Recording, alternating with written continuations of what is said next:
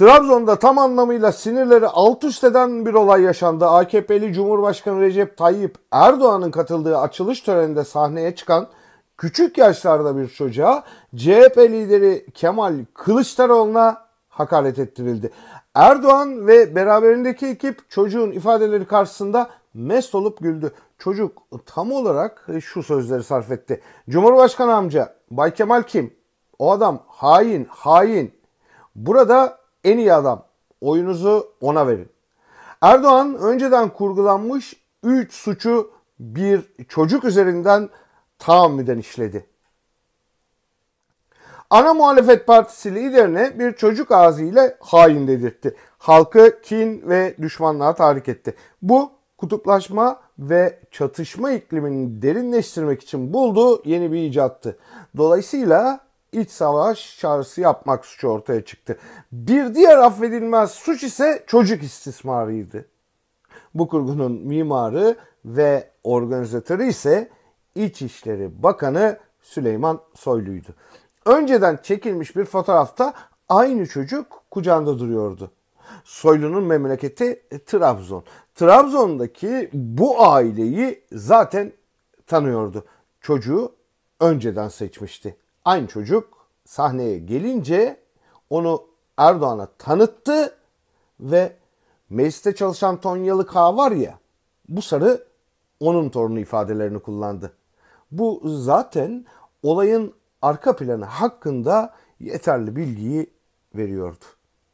Yoğun güvenlik çemberini aşıp geldi. Daha doğrusu birilerinin yardımıyla oraya getirildi. Kendisine bir anda ortaya çıkan oyuncak verildi. Mikrofonu Erdoğan'ın yönlendirmesiyle aldı ve CHP'li ana muhalefet partisi liderine hain dedi. Bundan önce ağlamaklı şekilde babasının hapiste olduğunu söylemişti. Babam 10 yıldan beri yatıyor. Onu çok özledim.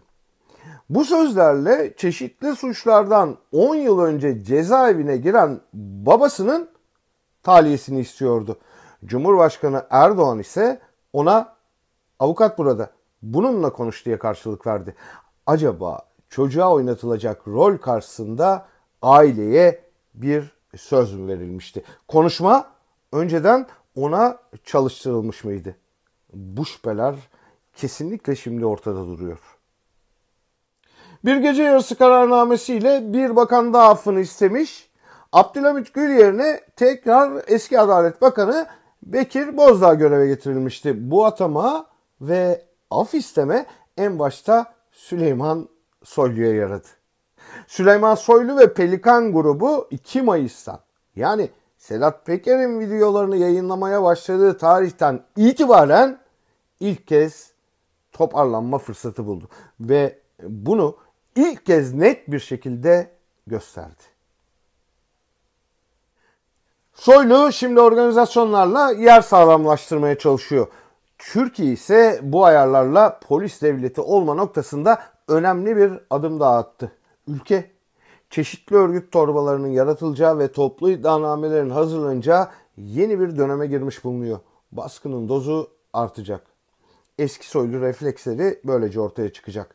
Pelikan çetesinin medya ve yanı sıra yargıdaki etkisi de perçinlenecek. Hem saray rejimi hem de soylu gibi her role uygun figüranlar en olmayacak yöntemlerle ayakta durmaya çalışıyorlar. Dil koparmadan savaş çığırtkanlığına ve çocuk istismarına kadar karşılığı kendileri gibi toplum içinde ağır olacak seçenekleri kullanıma sokuyorlar. Trabzon'daki son facia bunun örneğiydi. Nefret söylemini iyiden iyiye yayıp toplumun kılcal damarlarına kadar zerk ediyorlar. Bir iktidar çökerken Türkiye ve toplumu da çökertmek için maalesef elinden geleni ardına koymuyor.